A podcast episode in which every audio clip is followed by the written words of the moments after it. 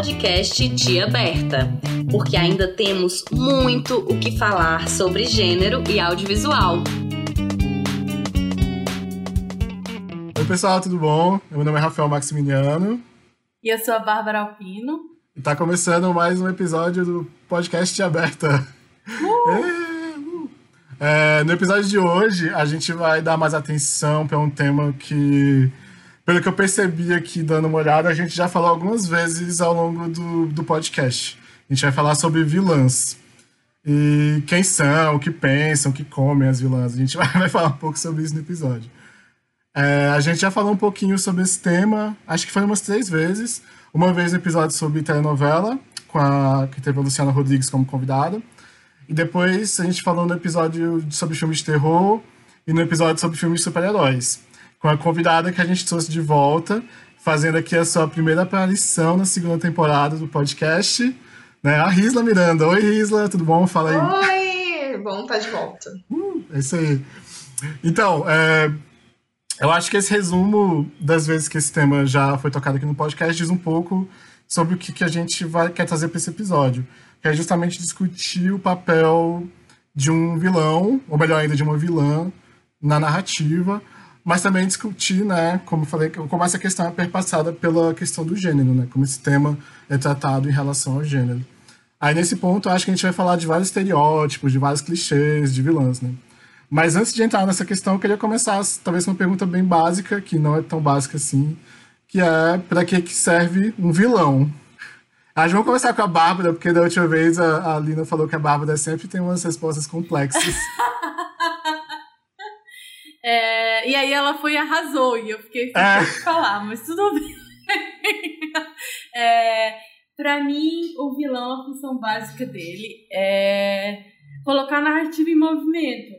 Geralmente, o herói precisa ser provocado a ser um herói, né? Ele costuma ser uma pessoa comum antes disso. E mesmo quando é um herói, é um herói mesmo, né?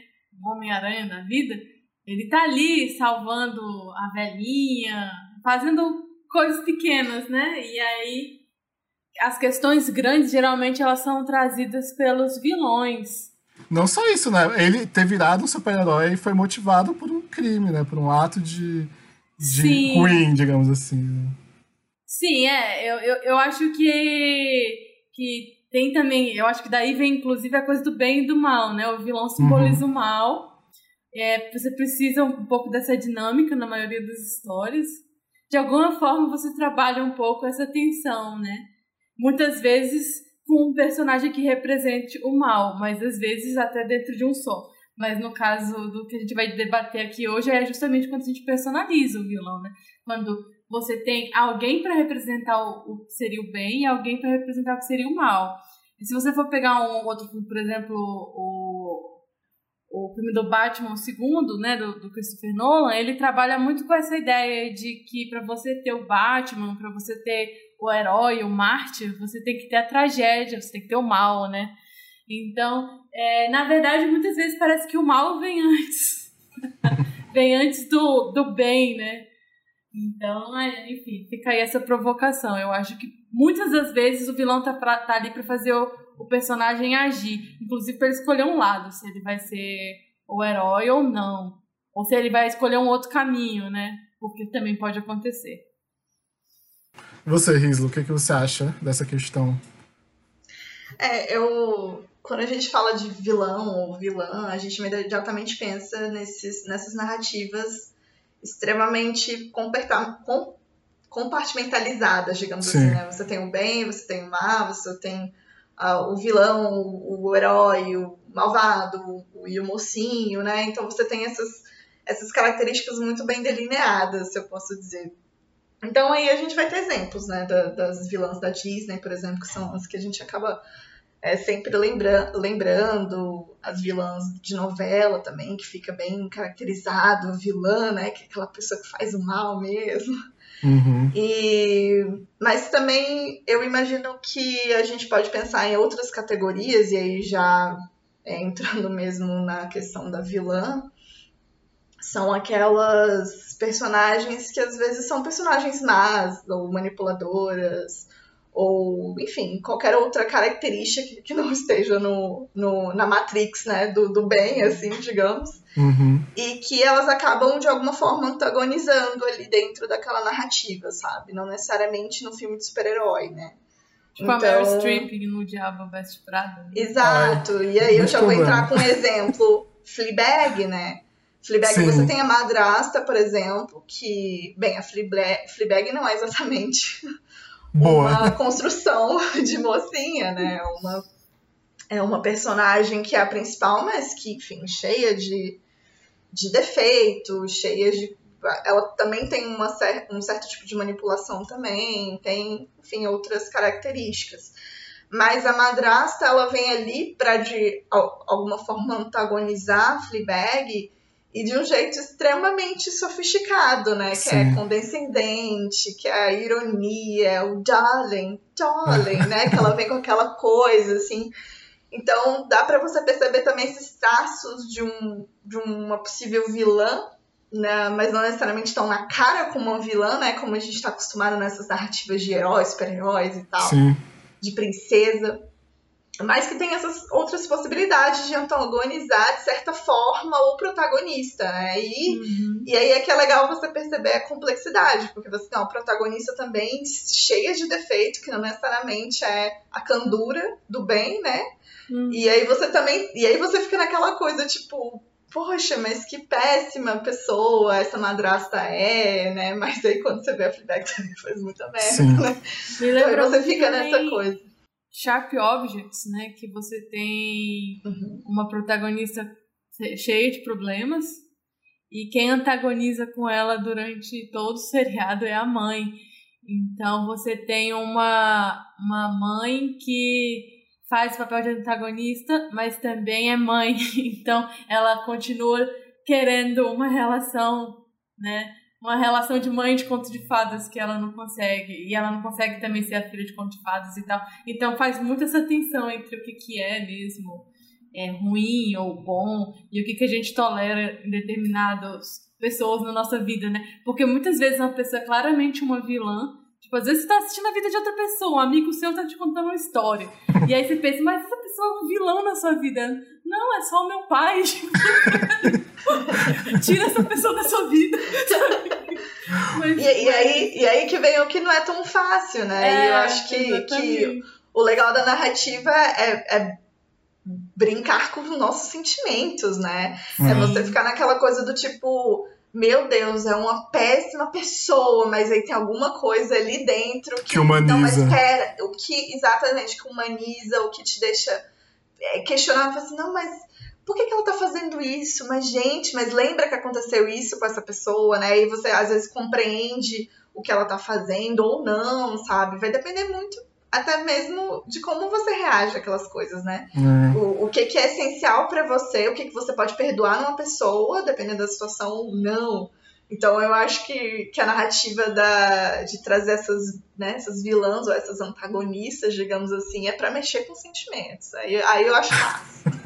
é, eu acho, eu acho engraçado que a, a Bárbara falou que é difícil né, de encontrar.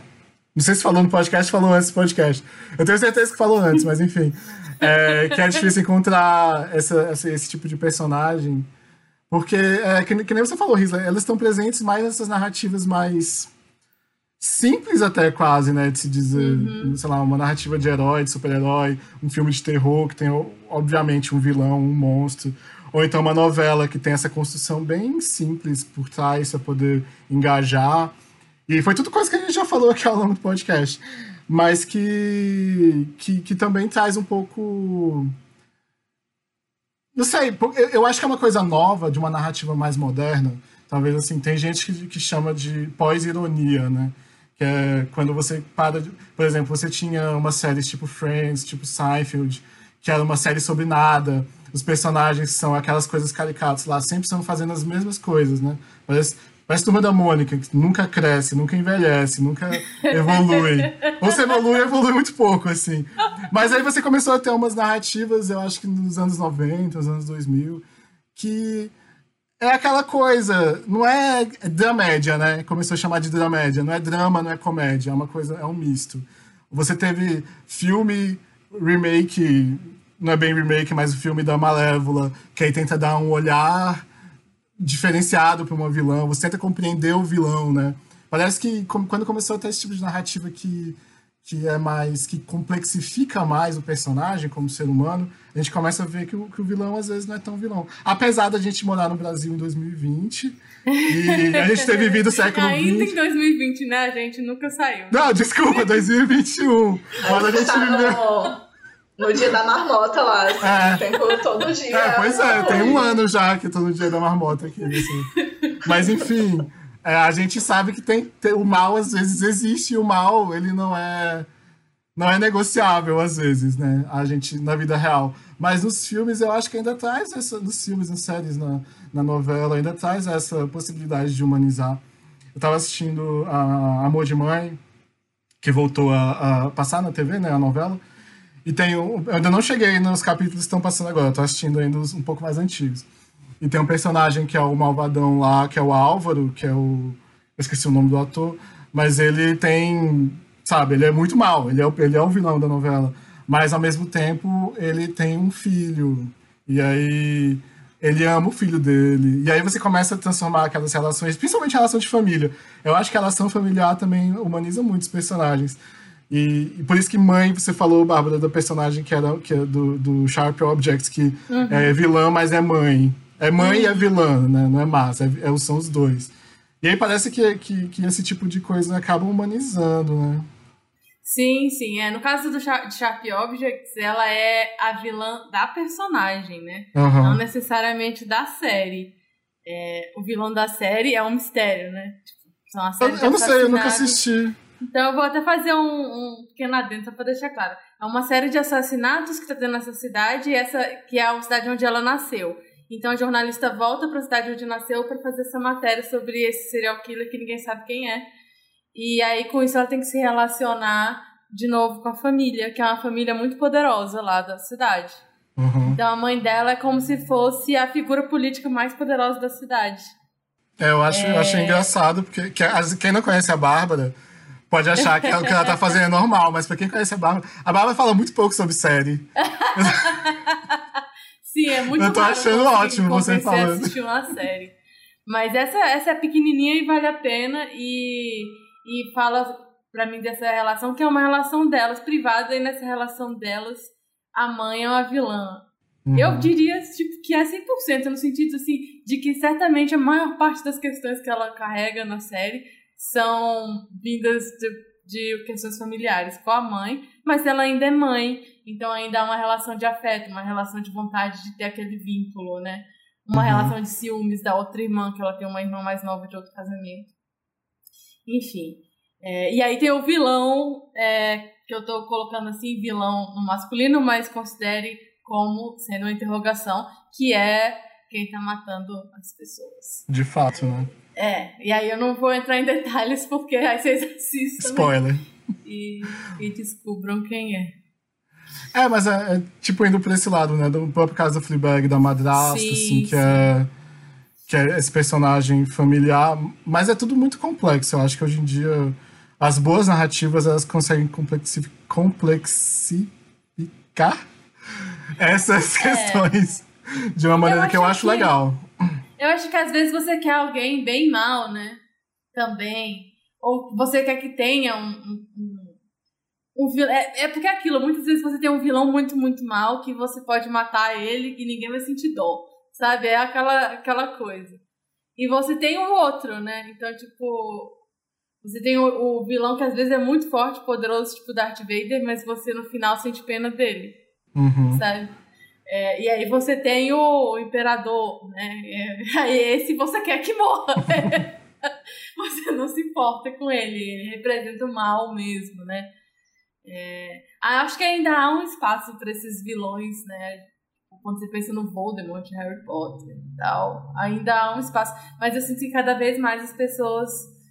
É porque as pessoas gostam dos vilões, né? Eu acho que esse é um assunto relevante que a gente já, já começou a falar quando a gente falou das novelas. As Uhum. pessoas gostam dos vilões e elas querem entender o que, que os motiva, né? E elas querem uma resposta que não seja, ah, é só porque eles são ruins. É, eu acho que quanto mais tempo você tem para tratar essa questão, tipo nas novelas, ou no exemplo que você deu do Harry Potter, se o Harry Potter fosse só um filme, o Voldemort ia ser um vilão clássico. Não ia, não ia ter nada mais pra falar muito sobre ele. Se fosse só o primeiro filme, digamos assim.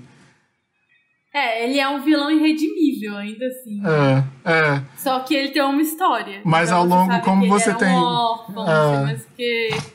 Mas ele é irredimível. Você não espera que no final alguém salve a alma dele ele vire um homem bom. Né? Até É. porque ele é tão ruim que ele já não é mais um homem. Sim. Já em novela isso normalmente acontece. Mais ainda até por conta da opinião pública, né? Às vezes. Os personagens às vezes tornam tão ca- carismáticas, assim, as atuações. Porque é aquilo, né? Eu tava falando com vocês antes de gravar, eu acho que é, o personagem vilão, o personagem que é mal, ele não pode ser vilão, ele não pode ser mal por ser mal. Eu acho que. é, pode ser, se for, mas se for mal escrito. Mas normalmente ele tem uma motivação, ele tem alguma coisa que, que faz com que ele seja daquele jeito. E eu acho que isso dá mais ferramenta até para a própria atuação. Você pensar tipo que o, o vilão ele tem, sei lá, ferramenta eu digo para construção de personagem, para construção de, de, de de personagem mesmo, né? De pensar na atuação naquele momento.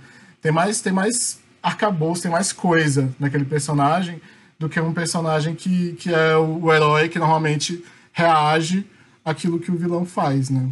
Então eu acho que é. Fala.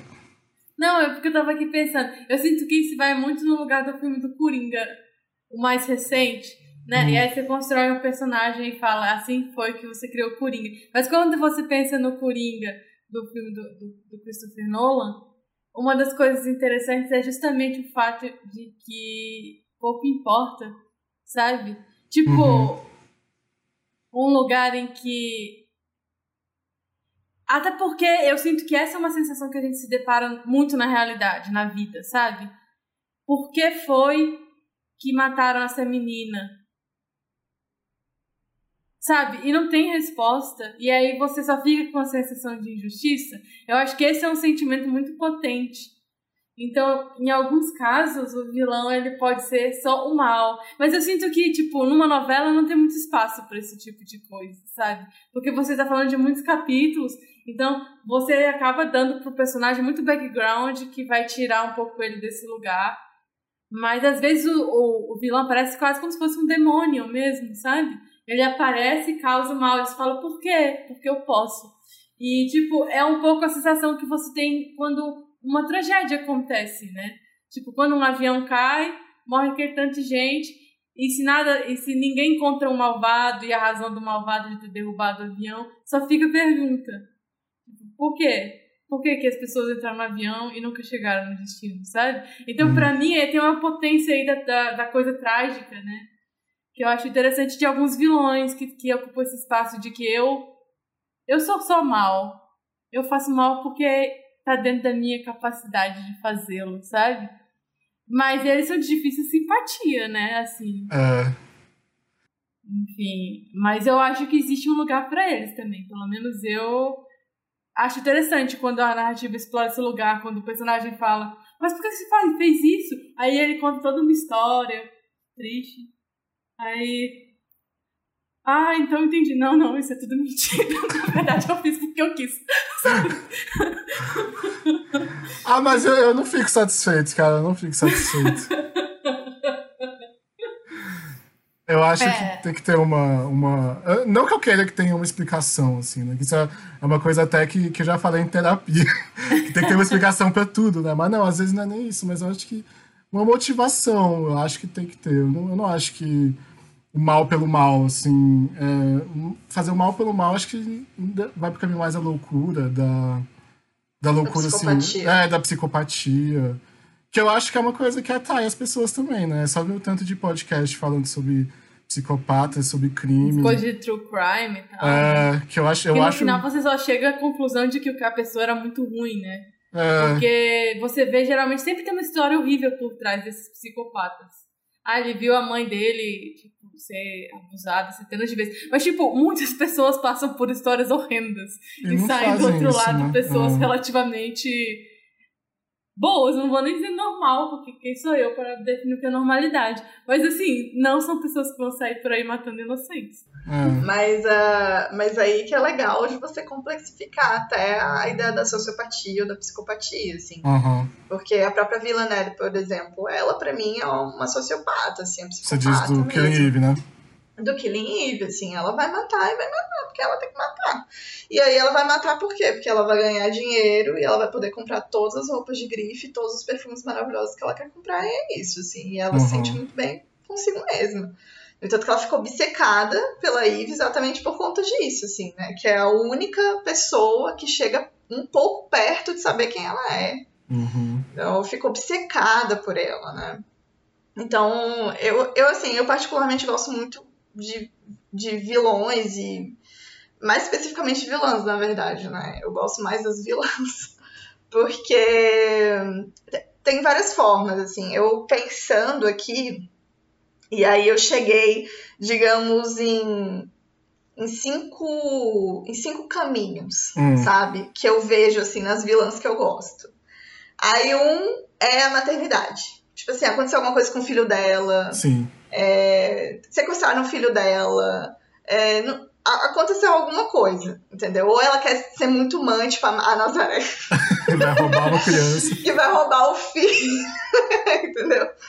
É, enfim, ou tem, a gente pode pensar em outras, assim. Aham. Às vezes é a mãe que quer colocar também o filho como rei, né? Tipo, ela vai subindo o filho, ela é a vilã pra subir o filho, colocar ele na Uhum. posição que ela acha que é a digna. Próprio Game of Thrones, né? oculta. Ai, não vou, eu, eu, eu não colocaria Cersei nesse. Tá, tá bom. Ele tem mais, né? Em outro, em outro, em outro caminho. Pra mim, a Cersei, ela, ela tem essa coisa da. Ela usa muito essa. eu tô- isso eu tô falando do, da série mesmo, né? Como Uhum. o nosso escopo aqui é audiovisual. Na série, a Cersei tem essa coisa do vou fazer pelos meus filhos, vou fazer pelos meus filhos, mas no fundo é por ela mesma. É. Então é, é interessante você ver todas as, construções que ela vai fazendo para ser socialmente aceita como uma mãe, uma mãe que cuida dos filhos, mas na verdade ela quer outra coisa. E aí o outro, o outro caminho seria, o segundo caminho seria uma psicopatia mesmo, né? Alguma coisa assim, falando de algo recente ah, que tá aí para sair a Cruella, né? Que vão fazer Uhum. o filme live action da, da Cruella. E aí tem toda uma ideia da psicopatia também e tal. Aí a Villanelle também. Eu, já, Eu não já- sabia já que a Cruella rolê. tinha esse lance. Eu achava que ela só queria fazer a roupa de. Eu não, é porque eu não conheço a história da Cruella. Isso é psicopatia, é filhotes. Quero é eu- roupa com 100 filhotes de É porque eu achava que era uma crítica mais à moda, à indústria da moda, do que. a- Me desculpa, eu acho que não. É assim, pelo. pelo trailer. Pelo, pelo trailer, eu não senti nada disso, não, assim. Eu não assisti o trailer, mas Eu também não assisti o a ideia- trailer. A ideia de uma. De Eu- uma eu vou até beber que água aqui depois 100 dessa, peraí. de cachorro. É porque eu não acho.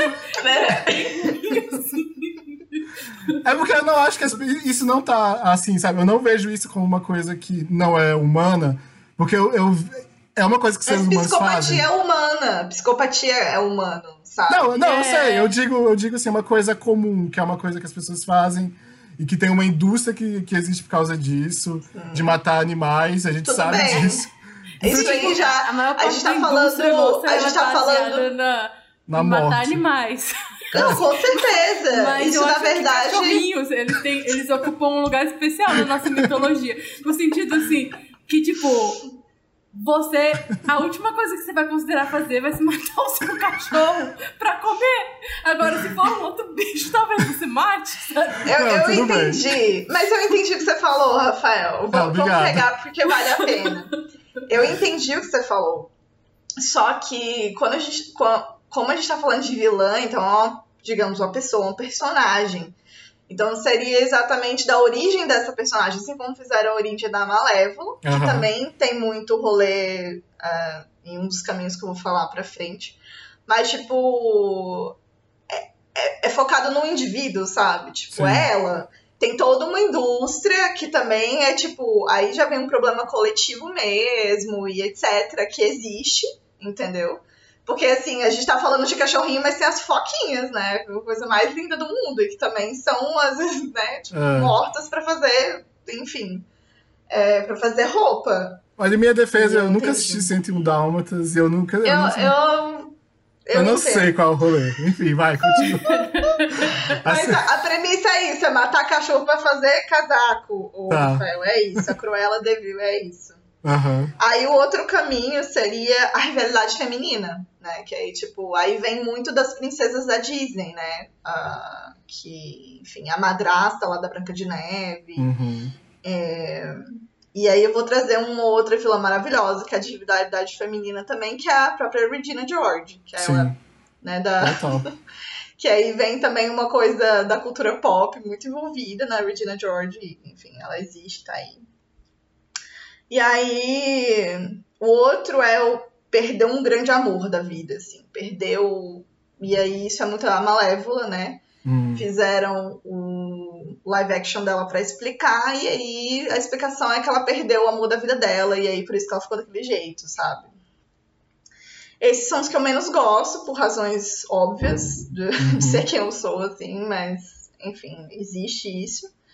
E o último seria o próprio a busca do poder, assim. E aí é onde eu encaixo a Cersei para mim. A Cersei, Sim. ela quer poder, ela quer e aí, também trazendo uma vilã do, do She-Ra, assim, chega no momento que você vê que ela também quer poder, assim, é o que ela quer. A Catra, né, que é a felina em português, e é, é maravilhosa, mais uma vez, energia lésbica, assim, no talo, maravilhoso. Eu trouxe essas, esses caminhos, assim, que geralmente a gente acaba vendo na origem das vilãs, né? Falando uhum. de mulheres. É, eu consigo ver, eu consigo ver, assim, uh, você falou de maternidade, mas eu acho que dá pra expandir mais e falar de relação familiar. Porque tem muito personagem que é, tipo, matriarca da família, e, e por exemplo, tem a, a, é, a personagem que a Fernanda Montenegro fez naquela novela, aquela vilã, esqueci o nome Bia Ferreira, Bibi, eu não, eu não lembro o nome dela, que ela também é, ela é uma, uma matriarca lá da família e tem a filha que não sei o quê. Então tem essas relações familiares que acabam colocando a mulher nessa posição de. que, é, que é, acaba sendo usado como uma justificativa, talvez, para que ela tome atitudes. Na, voltando a falar de amor de mãe, a, a Thelma, que é vivida pela Adriana Esteves, que por sinal ela, ela é ótima fazendo é, vilãs, ela foi a Carminha, e ela também foi a Nazaré Tedesco jovem. É, é, a nossa Rosamund Pike. É a nossa Rosamund Pike. na vilãs. E aí, e aí, no Amor de Mãe, a personagem, ela, ela tem... Ela perdeu o filho, e aí ela comprou... Eu, eu, eu acho, não cheguei nessa parte da novela, mas eu acho que ela compra uma, uma criança de uma mulher. E ela faz umas coisas, umas barbaridades. Ela, ela fura a camisinha do filho, porque o filho tem um filho. Aí, quando a, a, a, esposa do filho perde o útero, é, ela quer que ele se separe, porque ela quer, porque quer ter um neto, não pode adotar, tem que ser um neto de sangue, não sei o quê. Ela faz umas coisas horríveis, assim. E, e é tipo isso, assim, se você fosse olhar para um outro olhar, se você fosse mudar um pouquinho a narrativa, ela ia se tornar uma vilã da, da novela, assim. Né? Então, é, essa coisa da motivação familiar, de você fazer é, as você coisas. contando aí, eu achei que ela fosse uma vilã.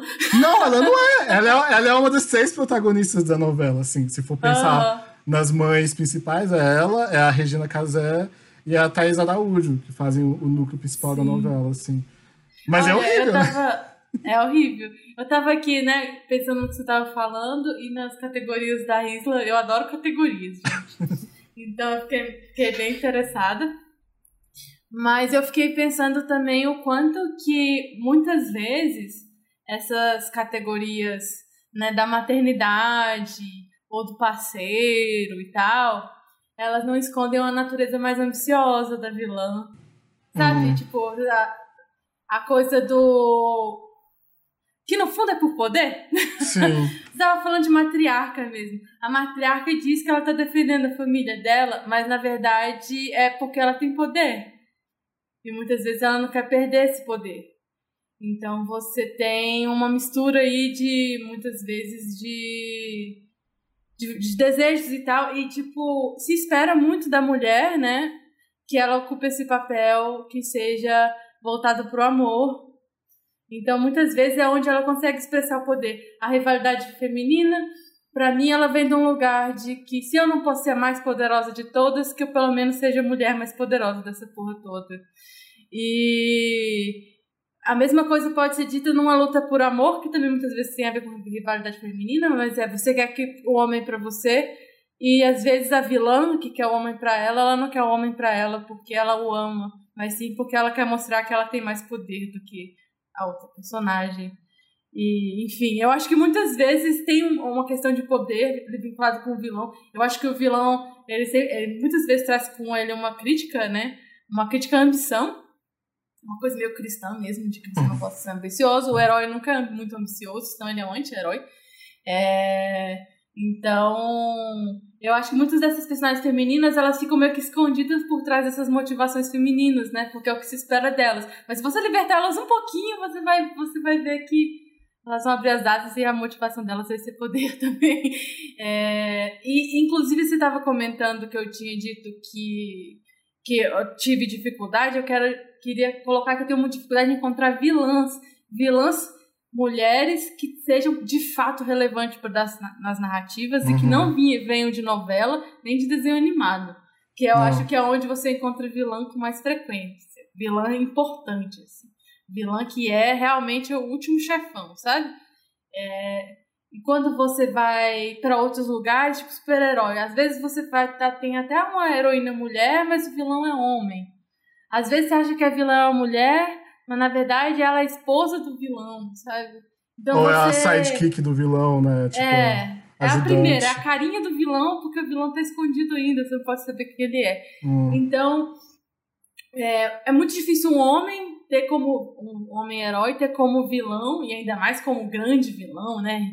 Super vilão, Nemesis, uma vilã mulher, né? Então, uhum. por isso que eu acho que foi tão difícil para mim encontrar e pensar nessas vilãs porque eu sinto que, é, que muitas vezes elas realmente são colocadas em segundo plano.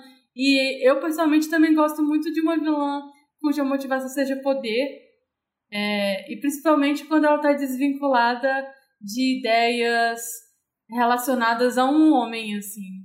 Sim. É, e elas são bem difíceis de encontrar, assim, pelo menos no meu universo. Realmente eu tô aí procurando procurando recomendações nesse caso, porque eu me deparei com um branco, assim. Poucas opções. As opções que eu, que eu, que eu encontrei irão para o baú. eu acho que você falou aí, de, é, quando você pesquisa vilão e tal, uma das primeiras que aparece é a Miranda do Diabo de Veste Prada.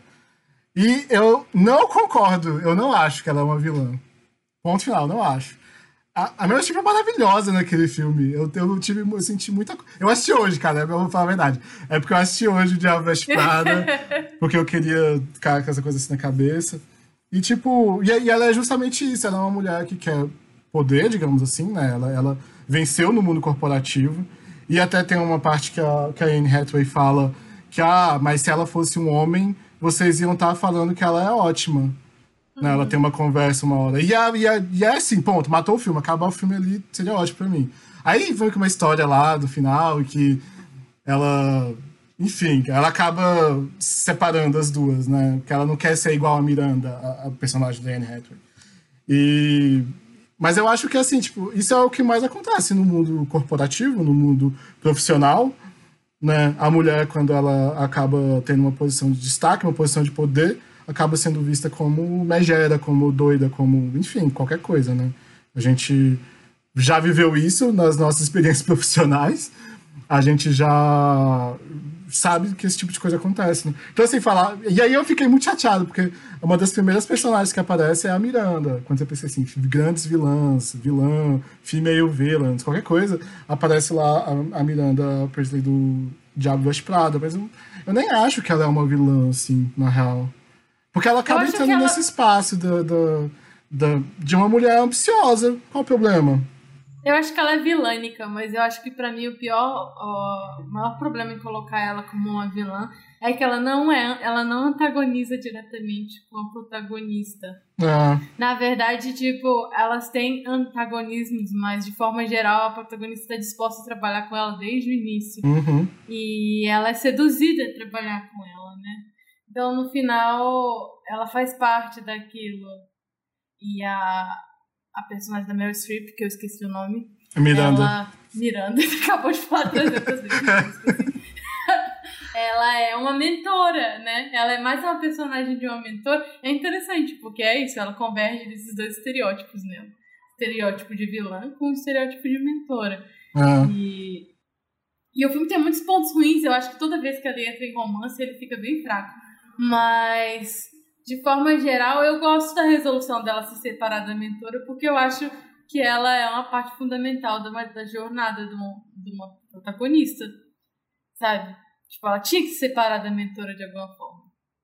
Ah, eu acho que ela pode até se separar, mas depois voltar com aquele ex-namorado dela, aquilo eu achei ridículo. mas é porque o romance é a parte mais fraca desse filme, ela não devia É. existir. É, não devia existir. Não, devia pra mostrar também, por exemplo. É, agora o episódio vai virar sobre Diabo Veste Prada, né? Mas. Porque, por exemplo, mostrar que ela não consegue. Ela se separa várias vezes, a Miranda. E ela tá passando por uma separação até no, no momento do filme que eles têm em Paris. E, e aí isso mostra também que, tipo, pra você ter uma carreira de sucesso, parece que necessariamente você tem que abrir mão da família, né? E, e eu acho que ele, o filme passa um pouco essa ideia de que família e trabalho faz essa distinção. Família, trabalho e mulher. É, E pra mulher. mulheres, é. Porque os homens, É, tá, os tá homens tudo nada- tranquilo. É, Ela, Podem continuar com a família deles, a ser assim, bem tipo- explícito em falar É. que, tipo, não tem como você ter um casamento feliz com uma mulher tão poderosa. Ponto. é. Tipo, é impossível. É tipo, ele coloca isso como um dead end, assim, de relacionamento. Uhum. Tipo, nenhum homem vai conseguir, tipo, ficar em segundo plano. Então, tipo, você constrói uma mensagem muito clara que eu, pessoalmente, acho muito desanimadora, assim, sabe? Eu, eu queria ver ela ser mais desconstruída até o final, assim. Até porque eu sinto que a realidade vem se transformando muito Uhum. e que é possível hoje você pensar que a Miranda, tipo, uma mulher poderosa que não tinha muitas outras formas de ser quem ela é, a não ser aquela, mas que a Anne Hathaway, ela não precisa ser a Miranda no sentido de que ela nem vive nos tempos da Miranda. Sabe? É, tem É isso. mais fácil pra ela, nos tempos de hoje, ter um parceiro que a compreenda. E é mais fácil. Ainda bem, é muito difícil, mas ainda existe essa possibilidade, né, amor? É, e é mais fácil pra ela não precisar ser terrível, sabe? Porque a gente tem algum, alguma margem, né? Que tá sempre sob ataque, mas eu sinto que dá pra você terminar aí o filme com uma mensagem de maior esperança, que eu não senti muito assim no final, sabe? É, eu também. Os sinais de filme ultimamente têm me decepcionado muito. Mas, mas é um filme mais antigo, né? Quantos anos tem? É de 2000. 10 anos? Eu acho que é de 2006. Tem, sei lá, Então, mais de 10 15 anos. Mas tem um outro filme que também. é, eu vou até colocar, indicar ele no baú, que é o Eu Me Importo. A Risla assistiu. É, eu acho, você assistiu, né, Risla? A gente falou sobre ele antes. Mas eu acho também que o final me desapontou muito, porque eu acho que, enfim. Spoilers. Pode, será? Ah, cara, é um filme recente. É, é um filme muito recente, meio- deixa quieto. É, Só vou dizer que o É. final me decepcionou, porque eu achei que. Que não sei, eu acho que faltou coragem, talvez, de ter um final diferente. Um final que não fosse tão óbvio, tão esperado. Daquilo modelo do que se espera de uma personagem má. Seja reclame como recompensa. Já falei tudo, né? Eu só, enfim. Enfim. Mas é, é, eu acho que, que a Miranda, voltando aqui, eu acho que. Tem outra, né? Assim, a, a, a Meryl tá maravilhosa nesse filme, cara. Eu ficava de cara, assim, tipo, meu Deus. Ela é maravilhosa, né? Mas enfim. Eu cheguei a te falar de Diabo Veste Prada. É... E dos outros que você falou, Risla, eu acho que. Esse da psicopatia mesmo, eu, eu também acho um bem problemático pra lidar, assim, pra motivação de vilão, né? A gente já falou um pouco antes. Mas, tirando o exemplo da Killing Eve, não consigo pensar em outro, assim, talvez. Pra mulher. Porque eu acho que isso vale mais pra homem, né? Também. Eu acho que é bem mais eh, fácil de encontrar nessas histórias, assim. É. Encontrou algumas coisas, mas aí quando passa pela minha cabeça é tipo, geralmente você é uma reviravolta e você vai descobrir que é uma mulher no final. É. então, não dá para dar muitos exemplos de psicopatas mulheres sem dar spoiler. É, verdade. coisas aí. Mas, enfim, é... mas isso que você falou, isso lembra também vários clichês. E aí a gente pode fazer aqui a batalha dos clichês desse tema, que eu acho que tem, tem muitos mesmo. E, e aí eu pensei no primeiro, que é pensando em vilã que manipula os outros, tem aquela manipulação que é através do sexo, né, que é a coisa da femme fatale e tal, aquela coisa da sensualidade usada para manipular os homens, né, na maioria das vezes, apesar de que nem sempre, contra a manipulação que a vilã se finge de inocente, meio dissimulada, inocente. Eu acho que tem muito exemplo também, principalmente em novela, de, da, dessa vilã assim, que é mais simulada, inocente. A própria Rosamund Pike no, no Garota Exemplar tem um pouco disso. E, aí, o que, que vocês acham que é, que é melhor? Eu acho que é, porque eu acho, eu acho interessante esses dois tipos de, de manipulação, porque vai bem em cima daquilo do que, que é esperado da mulher. Da mulher e, e reverte isso, e, e, inverte esse valor, digamos assim. Isso aí, o que, que vocês acham? É... Eu prefiro. É, eu prefiro a, a, personagem que finge que é boazinha. Ah. Eu não gosto muito da Femme Fatale, de forma geral, assim. Eu acho que muitas vezes ela é muito óbvia. Toda a construção dela é bem básica, assim, sabe? E aí.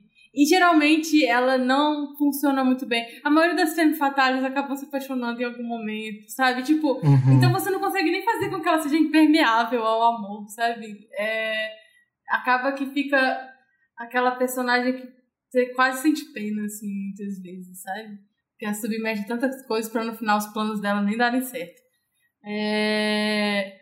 A que se faz de boazinha, eu tenho, eu tenho uma certa fraqueza, assim, por personagens manipuladores, tipo, desse tipo, que fingem que são uma coisa que eles não são. Eu acho que pode ser muito legal. Então, eu gosto. Tá. Eu gosto bastante. e você, Risla? Pois é, eu tô aqui pensando, pensando, pensando, não, não tô conseguindo chegar, assim, mas já que a Bárbara falou do fim de boazinha e tal, vou falar do outro Uhum. Que eu gosto porque é uma medida de cara de pau, assim. Porque geralmente as mulheres que usam manipulação de sexo ou do amor, etc., elas, elas expõem isso de alguma forma, sabe? Elas já expõem. De, já tá bem claro de alguma forma, assim. Uhum. Não que aquilo é manipulação, mas que tem já traços que as pessoas já entendem que, meu Deus, ela tá manipulando, meu Deus, ela tá fazendo alguma coisa esquisita, nossa, mas tá, tá, tá estranho essa relação, ou o que ela tá fazendo comigo, ou o que ela tá fazendo com fulano, enfim. Eu acho que fica um grau de sofisticação, sabe? Porque você continua, você tá manipulando numa certa frequência, é, sabe? Que, vai, que não vai, sei lá, escalando como a boazinha, que você vem, vem, vem e pá, e aí uhum. dá o a virada. A volta. Mas é, é, no caso, assim, da, dessas mulheres que usam essa manipulação, é uma coisa meio assim, até pode ter a derrocada no final, né? Que, enfim. É Descobre coisa, mas é, é, que já começa, tipo assim, lá no alto, sacou? E aí eu fico pensando não só do sexo, mas também nessa coisa do amor, assim, da manipulação uhum. dos homens nessas coisas. E a Cersei, por exemplo, eu acho que ela é uma, uma, um grande exemplo de como você manipula por beleza, por sexo, por amor, entendeu? Ela finge que é. Pra mim, ela, ela manipula muito isso, assim, do, dela fingir que tem um amor pela, pelo irmão, que é bizarro, né? Mas enfim. É, exatamente para poder fazer o que ela quer, né? Porque. E aí é muito claro que para ela é o poder, né? Então, eu acho que o único calcanhar de Aquiles dela seria os filhos mesmo.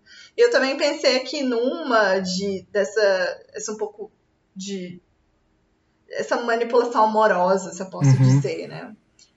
É, tem duas vilãs, na verdade, uma que é vilã e depois um não é mais vilã, assim, que eu acho bem legal, do, da Jane the Virgin, que é fantástica, tipo, uma novelinha, assim, é muito divertida. E a Petra, que ela, ela se inicia como antagonizando mesmo a protagonista, né? A nossa heroína, a nossa mocinha. A Petra é a que era a esposa do Rafael na época do começo? Isso, ah, tá, exato, tá. exato. Então ela também tem essa coisa da manipulação da beleza, da manipulação do, né, do, do sex appeal que ela tem. Uhum. E aí você também tem assim Rostro, né? Que também, dando um puto do spoiler, mas, enfim. É... Acho que eu não cheguei até aí já. Olha aí, fact! tudo bem, mas pode falar. Faz anos que eu não assisto Jane the Virgin. Então e aí você que... tem essa, essa manipulação também, sabe? De, dessa coisa do do sexo, enfim, do sexo não especificamente, mas da, promessa da relação que ela tem com os homens uhum. e etc. Então, é interessante. É, mas, mas dos dois você prefere o da Femme Fatale mesmo, ou dessa do amor e tal? Mais do que Cara, que você fez de inocente? É, é, assim, eu acho que, que é difícil até eu estar nessa posição de escolha, porque, como eu já disse lá no início, eu gosto muito de vilãs, assim. E vilãs de, de do que for, sabe? Se for de tá. diversas tá. origens. Então, assim. peraí, eu vou, eu vou falar, então... fazer falar o meu voto. Aí você tá. analisa tudo e, e, dá o seu no final. Porque, porque eu vou votar, ao contrário da Bárbara, na que manipula através do sexo mesmo. E, uhum. e essa da Femme Fatale também. Mas porque eu acho que é tão batido, é tão esperado, que eu acho que tem espaço de você fazer uma manipulação aí de quem tá assistindo. Sabe, igual o Roger Rabbit, que tem a, aquela mulher. Essa pra Roger Rabbit, que tem a. Jessica é é o nome Rabbit. Jessica Rabbit. Jessica. Que ela. Você assiste o filme, sabe? óbvio que ela tá fazendo o papel de filme fatale. Óbvio que ela matou o cara, sabe? Aquela coisa bem de filme no ar dos anos 40 que a, mulher, a mulher chega no, no escritório detetive, aí fala, ah, eu observei as suas pernas, não sei o quê. Tem uma parada bem estranha que, que acontecia nos anos 40 dos filmes de noir, enfim. Mas que é, que é uma coisa que aconteceu tanto e é tão batida que as pessoas já esperam que a mulher que vai chegar lá, no, no, falando sobre um assassinato, vestida daquele jeito, de vermelho ainda, aquela coisa da cor, né?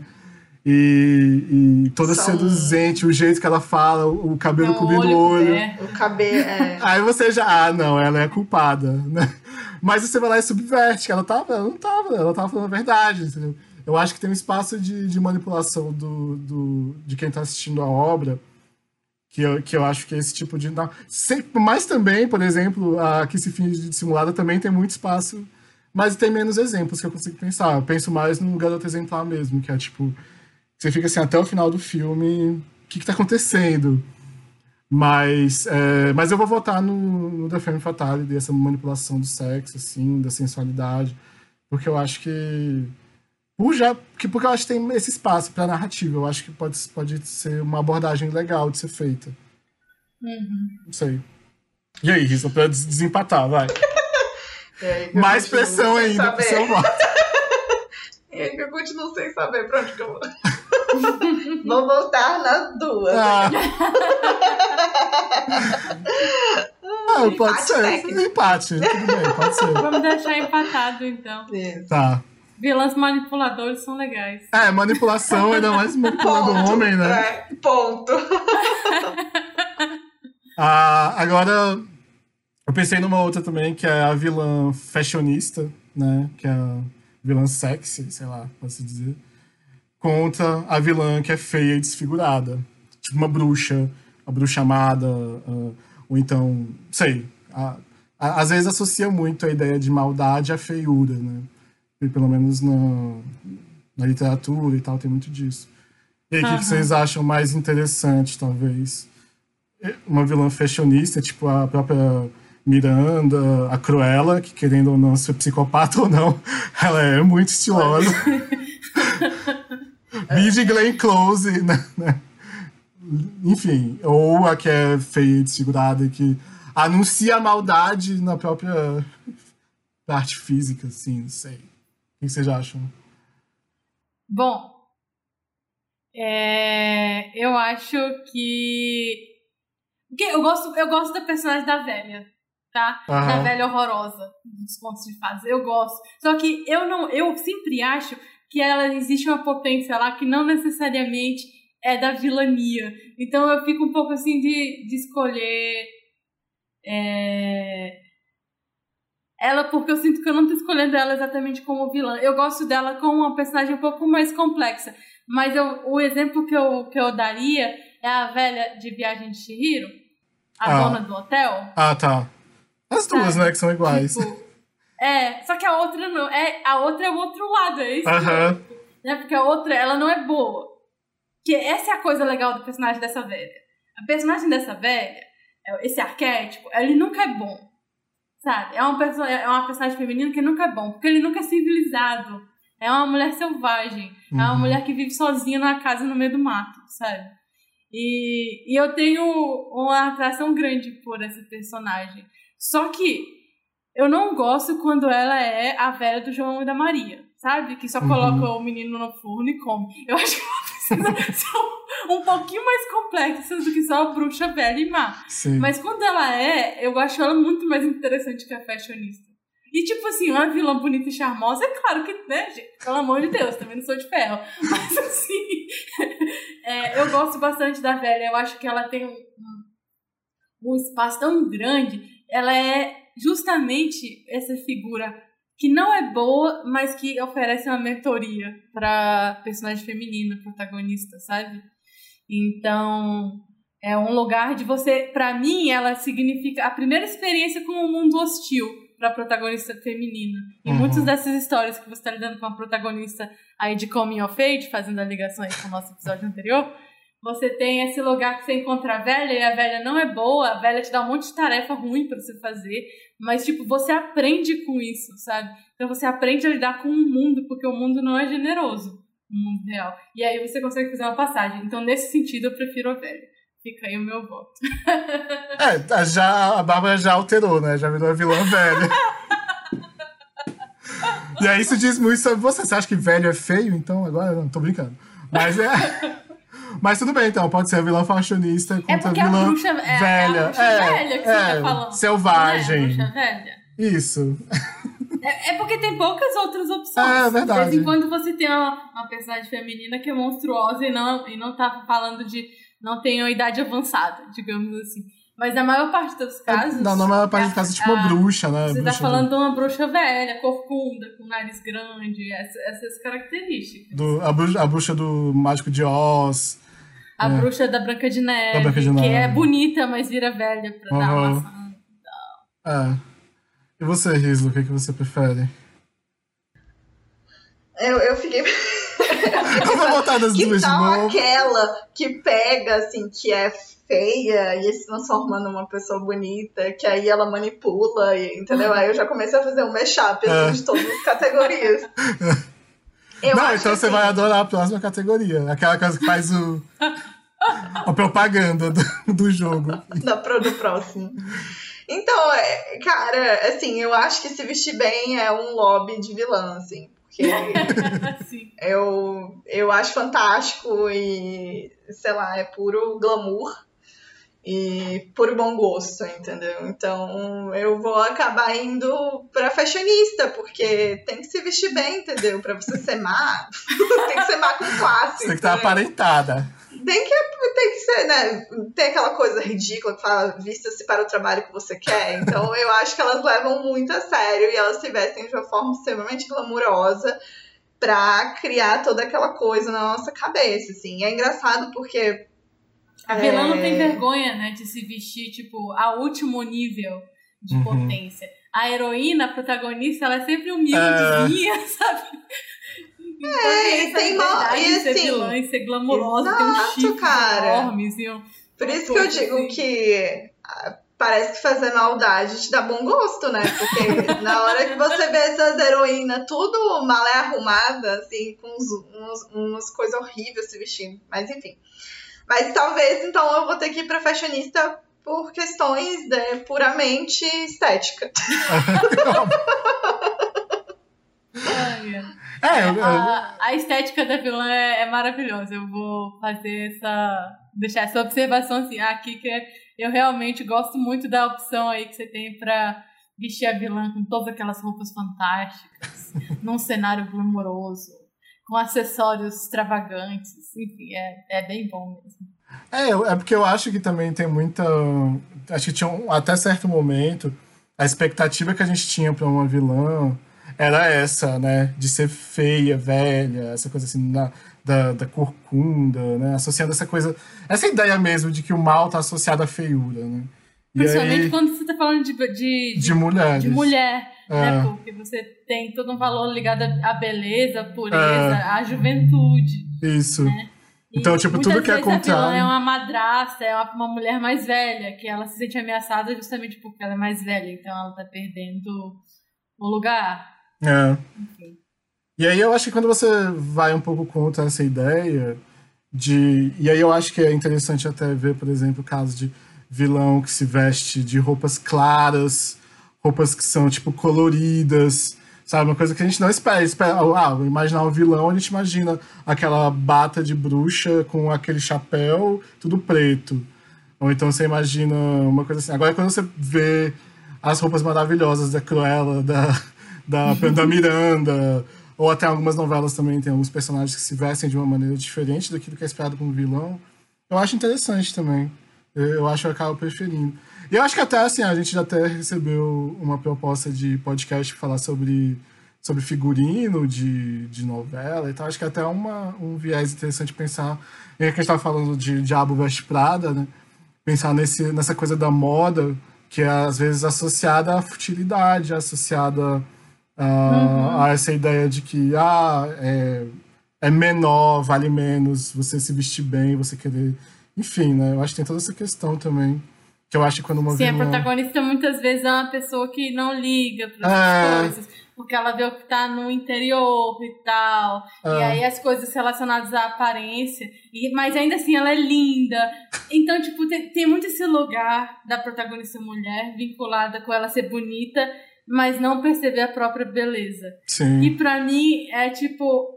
Exatamente. É uma daquelas coisas que eu acho que é uma das coisas que mais ranço, sabe? Tipo, eu adoro história, eu, eu adoro história clássica, eu adoro conto de fada, é um lugar onde eu parto, parto muito das, das minhas discussões, mas me incomoda muito esse lugar de que para uma personagem feminina ser boa, ela não pode ter consciência do seu próprio poder, uhum. sabe? Então ela não pode saber que ela é bonita e que isso é poder. Se ela é bonita, isso é poder. É um poder que ela tem. Ela não pode saber disso. Por isso que ela é boa. Porque todo mundo acha ela bonita, menos ela. Então você tem uma personagem que não tem consciência do próprio poder e que não tem autoestima. Né? Muitas vezes ela é deprimida, ela é desajeitada e tal. Enquanto a vilã, ela sabe que ela, muitas vezes ela sabe que ela é bonita, mas ela sabe que ela não é tão bonita quanto a outra, que não faz nenhum esforço. Não, mas às ela vezes. faz todo aquele esforço, mas não é mais bonita. Então você tem uma, uma, personagem, uma personagem feminina que aprecia a sua própria, seu próprio poder, a sua própria beleza e, e aí ela é colocada como vilã e nesse sentido é bem frustrante. É. Não, eu queria dizer que às vezes só o fato dela saber disso e agir sabendo disso a, já parece que é uma vilã aos olhos de quem assiste, aos olhos de quem tá mandando, quem tá contando a história, né? coloca nesse molde de vilã já assim. Mas enfim, eu acho que isso é bem complexo. Mas eu acabo escolhendo a vilã fashionista também, eu acho mais interessante. Porque eu acho que subverte essa ideia de que do mal ser coisa feia. Eu acho que. É, enfim, não gosto. e agora o próximo tema que eu acho que a Risa vai gostar também é a vilã que rouba a beleza de outro versus a vilã que teve a beleza roubada, então por isso ela se tornou uma vilã. Caramba! A vilã que rouba beleza é clássica, tipo a Úrsula, né? tem, tem vários Sim. exemplos, né? Ah, mas a Úrsula, ela. Pra mim, a Úrsula quer poder também. Assim. É, é. É. Cara, eu não sei, assim. Eu, eu, acho que a ideia do roubar a coisa do outro para se transformar no, numa versão melhorada hum. e aí fazer mais maldades por conta desse, dessa nova habilidade que você adquire, eu acho fantástico. Até porque, tipo, a própria ideia da, de ser vilã é isso, né? Você acabar, tipo, antagonizando, ou enfim, até dando um, um skill up, assim, sabe? Tipo, uhum. subindo de, de nível até conseguir se transformar numa vilã mais robusta, digamos assim, né? Aí eu não vou exatamente sobre, sobre roubar beleza. Eu, eu, eu vou pensar roubar numa coisa mais coisa. macro, assim, roubar, tipo, poder, sugar poder, fazer Uhum. algo, sei lá, roubar alguma coisa do outro pra que, enfim, você consiga atingir, não, no caso, a vilã consiga atingir o que ela quer, assim. Eu acho isso legal. Mas eu também adoro uma coisa de vingança. É, porque esse de Enfim. você teve algo roubado é mais uma coisa de motivação, né? Ah, de E vingança outro- até, assim. Personagem que foi roubado é um personagem ressentido, né? É. Ele tem um ressentimento e aí a motivação dele é o ressentimento. É um personagem trágico. Então, é aquele tipo de história que você se sente triste no final, porque aquela pessoa foi injustiçada e ela se transformou naquela pessoa ruim. E, enfim, não teve uma redenção pra, possível para ela, sabe? Então acaba a história com essa sensação. Uhum. Eu, eu até gosto, assim, desse tipo de personagem. Que, tipo, Cadê te deixa motiva, deprê, né? ah, é. E, a- e a pensar nisso, né? Que as coisas são injustas e tal. E, e tudo mais. Agora, o outro, que é o que rouba, ele é ruim mesmo, né? É tipo. É, tem uma ruindade muito grande em você continuar roubando dos outros. É, o- que eu acho que é aquilo que te faz você ser realmente a- aquele último nível do vilão. É a sua total falta de. de empatia com o que você está tirando das outras pessoas, né? E impressionante é quando você tem uma criatura tão ruim que você ainda assim se sente meio que seduzido pelo personagem, pela ideia do personagem, sabe? Que em algumas casos é possível, em outras casos é completamente asqueroso e você só quer que ele morra. Então. É. É difícil, eu não sei. Essa aí sou eu que tô bem dividida, pra ser sincera. Eu, eu que pensei, eu também tô bem dividido. Mas é. É porque eu Mas acho. eu adoro uma história de vingança, não vou É, é o que. Só que, tipo, eu gosto quando, quando o personagem é o protagonista. É isso que eu tava aqui pensando, sabe? Eu sempre fico um pouco frustrada quando o personagem é o vilão, sabe? Porque eu sinto que talvez no outro lugar, no outro mundo, talvez se alguém tivesse ouvido, estendido a mão, aquilo tudo não precisasse acontecer. E aí eu fico com essa sensação. Quando você tá falando do herói, o herói foi, foi roubado. E aí ele é uma pessoa ruim, né? Agora. Só que você tem um anti-herói. Então você tá trabalhando aí com a narrativa de um anti-herói que foi roubado, tipo Kill Bill, sabe? Uhum.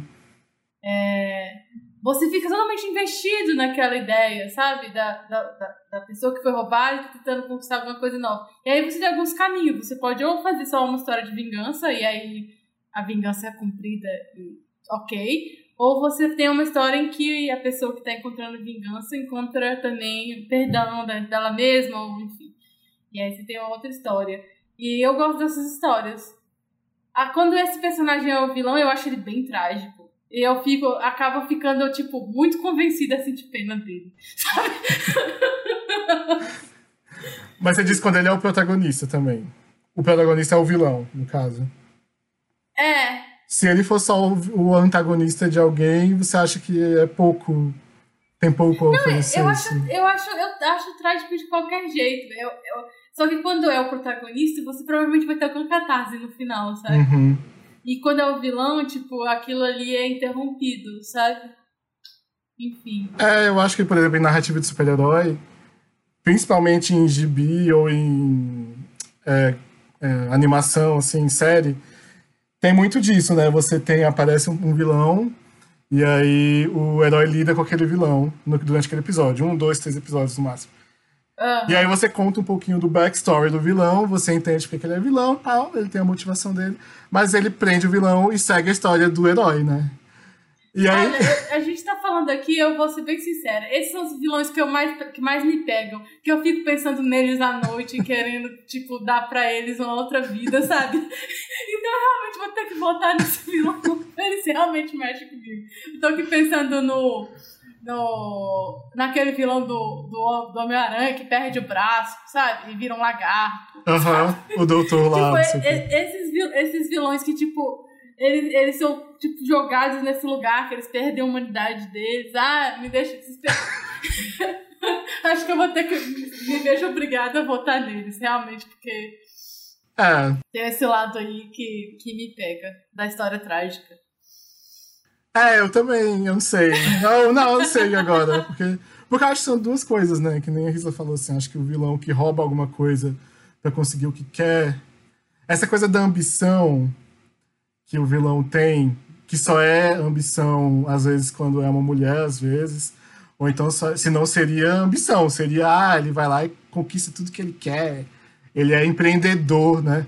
Agora, quando é mulher, é vilã, né? Mas, enfim eu acho que essa coisa de ir lá e fazer e, conseguir. Roubar não é a melhor coisa do mundo, né? Então, acho que ninguém deve roubar nada de ninguém, muito Mas menos. a gente tá falando de vilão, nada que eles fazem é bom. é, não, verdade. Mas então, pensando na narrativa do vilão, eu acho que eu acho mais legal o vilão que rouba também. Porque, eu, ah. eu porque o outro é uma motivação. Eu acho que. Que nem isso, assim, se a motivação te deixa pensando sobre isso na hora que você vai dormir, eu acho que isso te toca mais mesmo, Bárbara. Mas é, eu não é fico. Porque, assim, eu tô, eu tô aqui pensando, a coisa da ambição e tal, do vilão ruim, eu acho objetivamente ela me interessa muito. Mas a coisa do vilão trágico, ela pega nas cordas do meu coração, sabe? Então, assim. É, eu acho que nesse sentido, eu sou pessoa emocional, então eu, eu vou escolher o que mexe mais comigo no meu, no meu coração, apesar de entender o valor, o valor pragmático, principalmente de ter uma vilã que não trabalha só com ressentimento, que é uma motivação tipicamente feminina. É Sim. porque é isso, de forma geral eu gosto mais de vilões que são vilões trágicos. Mas como a gente tá falando de vilões femininos, e a maioria das vilões femininos, vilãs femininas são meio ressentidas, tipo, é tipo, meio que uma motivação bem comum, ah, ela não teve amor, ah, isso, se fosse amada seria diferente, sabe? Tipo, uhum. Que você quer ver uma vilã que saia desse lugar, sabe? Mas, mas ainda assim, tipo, se eu for falar no que mexe mesmo comigo, eu acho que é a história de vilão trágico que perdeu alguma coisa. É, então assim, eu queria só assim, registrar também que na hora que eu bolei aqui essa história de roubar a beleza e ter a beleza roubada é bem associado ao que se espera, né, de uma vilã clássica da Disney, principalmente, né? É sempre a motivação acaba sendo essa de roubar a beleza. Ah, a, ela é mais bela do que você, então você vai lá e quer matar ela, né? Aquela coisa bem estereótipo, este... enfim, clichê. Uhum. E... Mas pode pensar saindo da beleza e indo para outras coisas. Por é, exemplo, que nem a... roubar não. um reino Sim. ou ter um reino roubado. E aí ser a vilã por conta disso. É, que nem a Risa falou. Acho que engloba outras coisas, né? Roubar uhum. algo de outra pessoa para conseguir poder. Né? Eu acho que é essa coisa que eu acho mais legal também. É a evolução do estereótipo. É. evolução acontecendo aqui ao vivo. é, aí, por último, eu pensei um que a gente já até falou um pouco aqui, mas que eu queria colocar, que é a vilã que ela se tornou vilã por conta de alguma coisa por causa de um homem, por causa de, de macho, né? Por causa de namorado, por causa de qualquer coisa, de amor. Versus a vilã, que eu acho que é, a, digamos assim, a vilã do mundo corporativo, que é essa vilã que, é, que ela é má, principalmente aos olhos dos homens. E de todo mundo acha ela, tipo, megera, essa coisa assim, né? Esse tipo de vilã. O que, é que vocês acham desses clichês? Eu não sei se é o melhor ou o pior, eu acho que eles estão são problemáticos, né? O que, que, que vocês acham a respeito deles? Qual que é o menos problemático? Qual que dá para lidar melhor numa narrativa? Acho que dá para ir por esse caminho. É, eu acho que aqui, aqui ela tem o lance do homem, ela já começa num lugar muito enfraquecido, né? Uhum. Não significa que não tenha salvação para o personagem. Pode ser uma vilã interessante mesmo assim.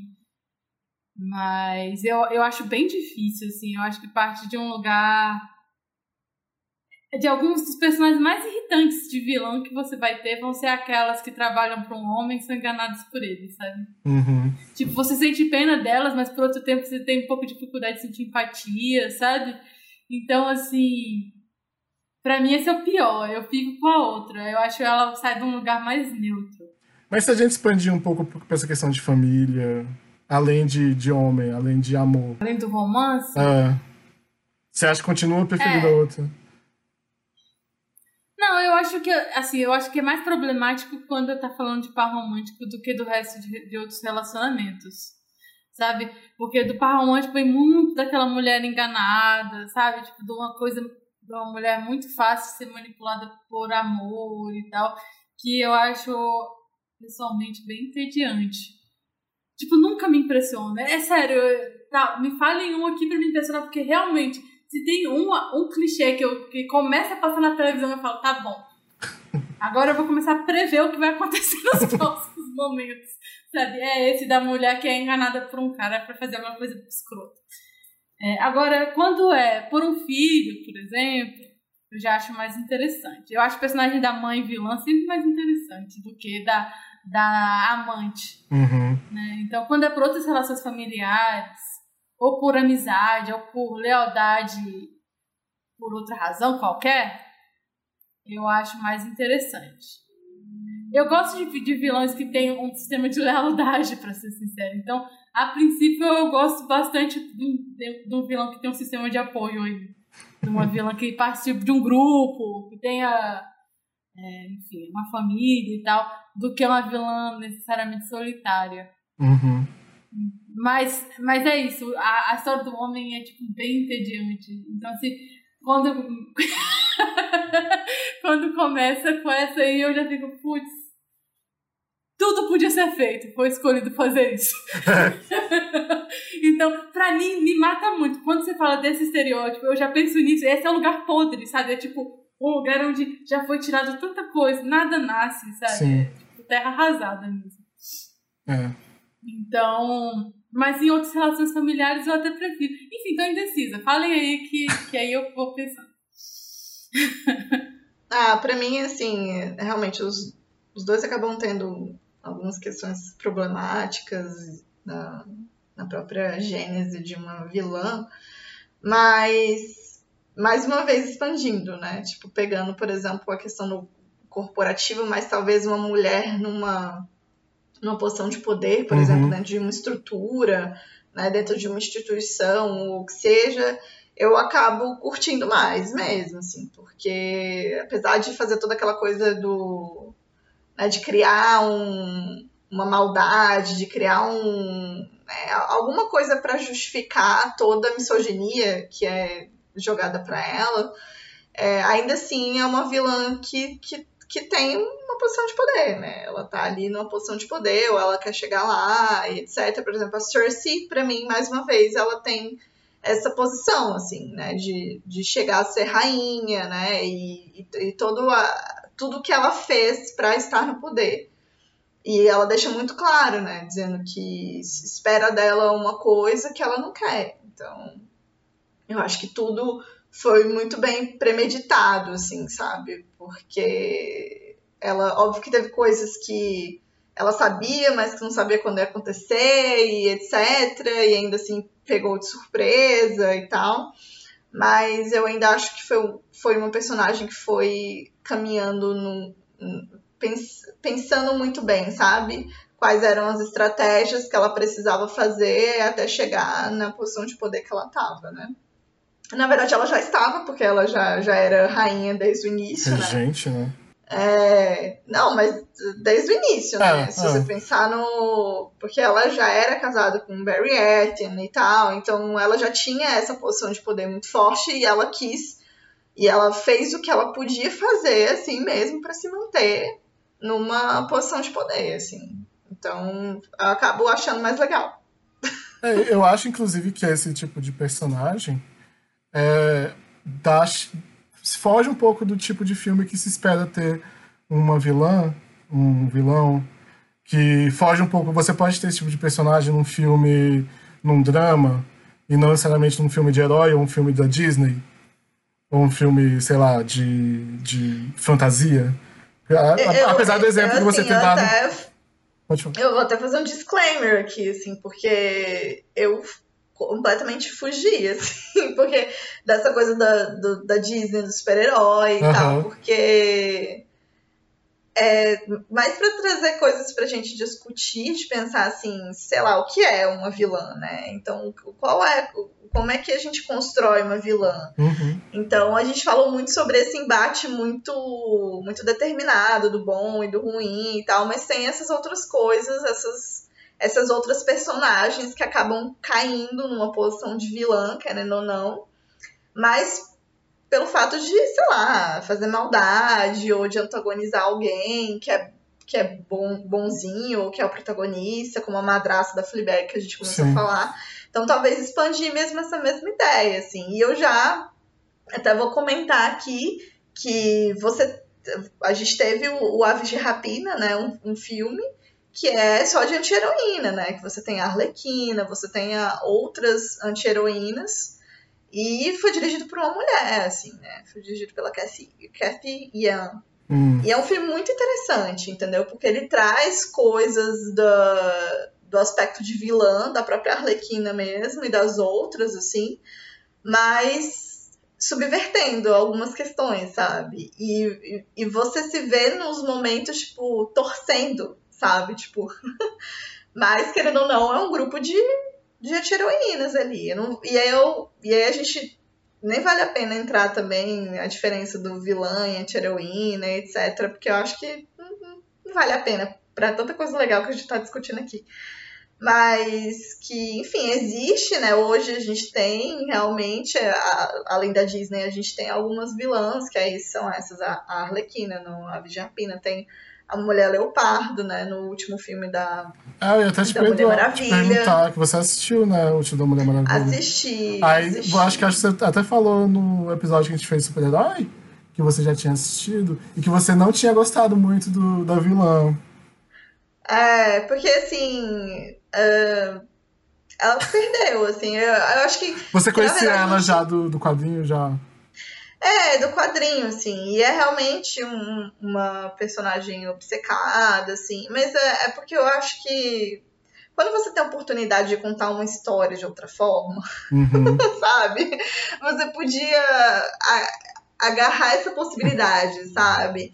E, e na verdade, aí eu fiquei meio chateada, porque é isso, né? Um inferno você ser fã de alguma coisa, você esperar muito por alguma coisa e você fica decepcionado porque não foi bem construído. Eu, eu particularmente, não gostei da construção da Mulher Leopardo. Acho que, que, enfim, eu não vou falar muito porque também é um filme recente, como foi no meio da pandemia, ah, muita sim, gente acabou não assistindo e tal, então é bom deixar no ar, assim, mas tem outras coisas, na verdade, que me chatearam muito mais dentro do filme do que a construção da mulher leo, é, leopardo. Na verdade, vou deixar aqui só de conhecimento, tipo, que ninguém vai ligar, porque é um. Tipo, sobre mim. Não, que a, a, a, na verdade, a, a minha vilã favorita da, da Mulher Maravilha é a Veronica Cale, que é tipo como se fosse uma Lex Luthor, assim, da Mulher Maravilha. Hum. E ela ainda não apareceu, né, nos filmes e tal. Espero que em algum momento apareça, porque ela é maravilhosa, assim, ela é uma ótima vilã, assim. E é aquela vilã que não tem nada de poder, mas ela é dona de uma mega farmacêutica, assim, entendeu? Então, ela é, é o vilão rico capitalista. Eu amo, amo, porque é, é poderosa, entendeu? Ela, tipo, tem muito dinheiro, tem muito poder, entendeu? E, e aí a, o, os processos de antagonismo, digamos assim, entre ela e a Mulher Maravilha são super interessantes, né? Então, Fica aqui a informação que ninguém perguntou.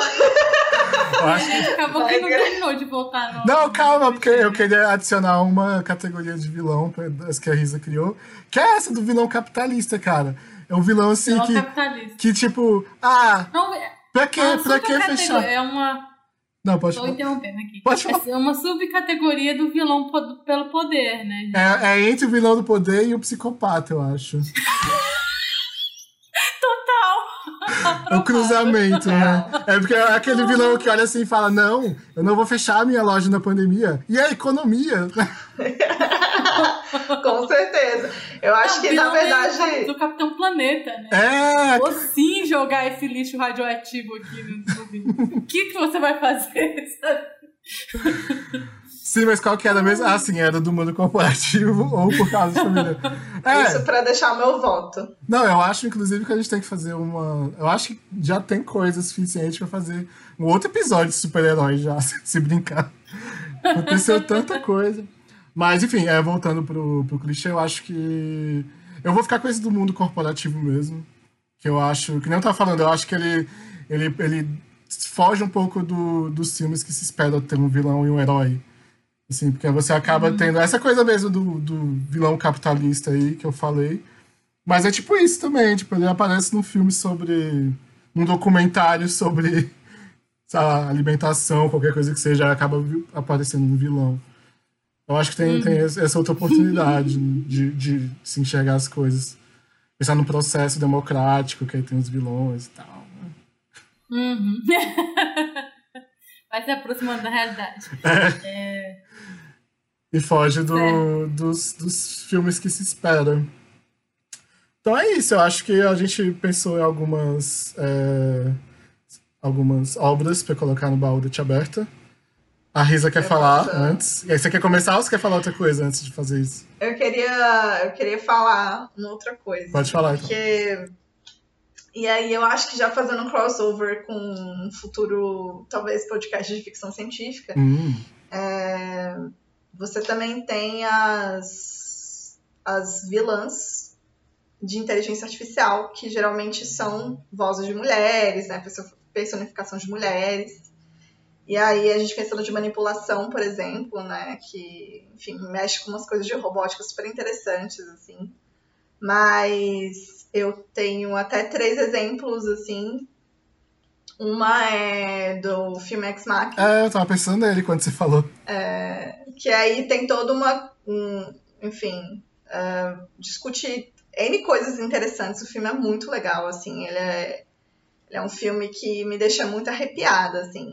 Mas você tem um, um, no final você você fica pensando quem é o verdadeiro vilão e quem não é, assim. Uhum. Então, sempre que tem esses filmes que deixam você, tipo, o que, que aconteceu, né? E também você é, configurar um, algo da maldade, digamos assim, né? Por meio de um de uma inteligência artificial, né? E aí eu acho que entra também muita discussão que está em voga sobre esses os algoritmos racistas uhum. e tanta coisa que está acontecendo aí no mundo da tecnologia dos dados que uh, tá, tá, tá em discussão. E, e, é interessante, assim, você ver, né, que criou-se uma vilã, mas criou-se uma vilã baseada numa programação de um homem, né? Então, o Ex Machina eu acho interessante por conta disso. Os outros dois são jogos, que são jogos também favoritos. É engraçado, né? Eu fui listando, pensando nos jogos que tem vilãs, aí eu só praticamente só coloquei, tipo, meus jogos favoritos. Por que será? Né? Aí, será que eu tenho algum problema, né? Mas um é a GLaDOS do Portal, né? Uhum do jogo, que é fantástico e é também um, uma inteligência artificial, digamos, né? Você tem uma vozinha de uma mulher lá e tal, e aí você, você vai percebendo a manipulação dela no decorrer do jogo. E a outra, a própria Mother Brain de Metroid, que também tem essa coisa da inteligência, que é, o, é o, tipo um cérebro com olho. e aí é um, um é um, é um maquinário, né, junto com inteligência e alienígena e etc. E ela é a grande vilã do Metroid. E, enfim, também um dos meus jogos favoritos. E é engraçado porque nesses dois jogos que eu falei são mulheres, né? Tipo, tanto no Portal quanto no Metroid você tem mulheres que é, digamos, vão finalizar, né? Tipo, vão finalizar o jogo combatendo essa grande vilã que é a inteligência artificial, assim. Mas eu acho que a gente consegue entrar numa discussão mais aprofundada quando a gente for falar sobre ficção científica, porque aí tem outras questões é, sociais e culturais que a gente pode trazer para para conversar sobre isso. A Risa tá aqui querendo vender o peixe dela, porque eu já anunciei que ela tem um mestrado nisso. Não, eu não tenho mestrado em ficção científica, gente, pelo amor de Deus. Basicamente. Eu tenho mestrado, assim, praticamente virou uma ficção científica. Eu tenho mestrado em direitos humanos, não sei o que. Não, não, não existe curso de ficção uma, científica, né, Rita? Ficou parecendo uma distopia agora, entendeu? Então, no 2021, é, direitos humanos virou uma distopia. É, então, virou uma ficção. Estamos indo pra aí. É. É, você falou desses exemplos aí, só porque eu também eu tinha esquecido, eu mencionado durante o episódio também. a, eu falei do Lovecraft Country no episódio de filmes de terror, e a vilã principal é uma mulher que ela consegue se transformar em homem. É bem interessante também ver, ver isso, essa, essa transformação que ela faz e tal. Eu acho que tem. E a. Só um comentário assim, Rostro. Aham, uhum, ah, tá. assim, Rostro, que eu falei da Jane the Virgin, ela consegue também tipo, colocar rostos diferentes. Gente, é assim, sério né? que rola isso no Jane the é? É, é vou voltar legal, cara. é, tem de Mas tudo nesse... Muitas vezes os vilões, eles conseguem contornar essas barreiras que para os outros personagens são intransponíveis, né? De, de gênero, é. idade, posição social, sabe? É, é uma coisa assim que realmente dá para eles uma maleabilidade que é impossível nos heróis, né? É, e aí a gente não. Nossa, vamos fazer o episódio todo de novo agora. Mas quando a gente tava fazendo o episódio de terror, a gente até mencionou, teve uma hora que a gente tava falando que, ah, que por que, que os vilões são tão populares, que as pessoas têm. idolatram, né? Sei lá, os. É, Freddy Krueger, essa galera toda do, do filme de terror e tal, Jason. E aí, tipo, é realmente, né? O vilão ele tem essa essa liberdade de, de, de, criação que eu acho que. É porque eu realmente acho que você gasta mais tempo pensando no vilão do que no herói.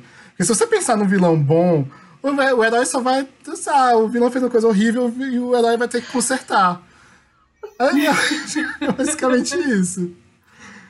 Mas enfim, é, a gente já falou um pouco sobre Mas isso. A gente faz um outro capítulo de vilão depois. Pra é. continuar essa É, em alguma outra não de ficção científica, já dá pra falar também. Enfim. É, o é, que, que vocês trouxeram pro baú do Tia Aberta? Começa com a Bárbara. Porque eu decidi então... aleatoriamente aqui. é, eu pensei. A primeira coisa que eu pensei foi colocar o jogo aqui, que eu sou meio obcecada, tenho, sei lá, várias centenas de horas de, de jogo. E que o difícil é que eu não posso falar muito sem dar muitos spoilers. Mas é um, se chama Fire Emblem Three Houses, é um jogo de RPG estratégico. E que você escolhe algumas rotas, você escolhe alguns caminhos, você escolhe que grupo você vai apoiar e com quem vai, quem vai ser seu inimigo, né? E independente uhum. do que você escolher, eu acho que essa é a parte mais interessante. Você vai ter que antagonizar com uma mulher muito poderosa. Eu não posso falar muito sobre as personagens, isso é muito frustrante. Mas sei, o jogo é. inteiro. É. é. o jogo inteiro é cercado de mulheres poderosíssimas. E mais do que isso, é, personagens que têm é, o poder político real e religioso, né? A deusa do, do, desse mundo de fantasia, de Tree Houses, é uma mulher e ela não tem marido nem nada, é só ela. É, ela é a deusa, pronto, acabou.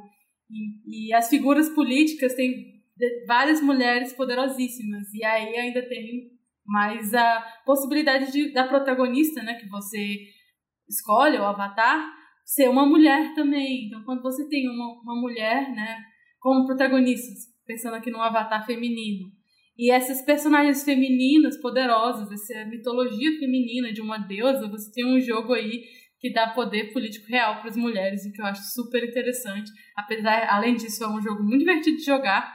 A história é muito envolvente e então eu super recomendo aí para todo mundo que tem um Switch, porque é um jogo de Switch, ou seja, a única possibilidade de você jogar ele é pelo Switch. E que tem um interesse em RPG, em estratégia, em jogos do tipo, vale super a pena.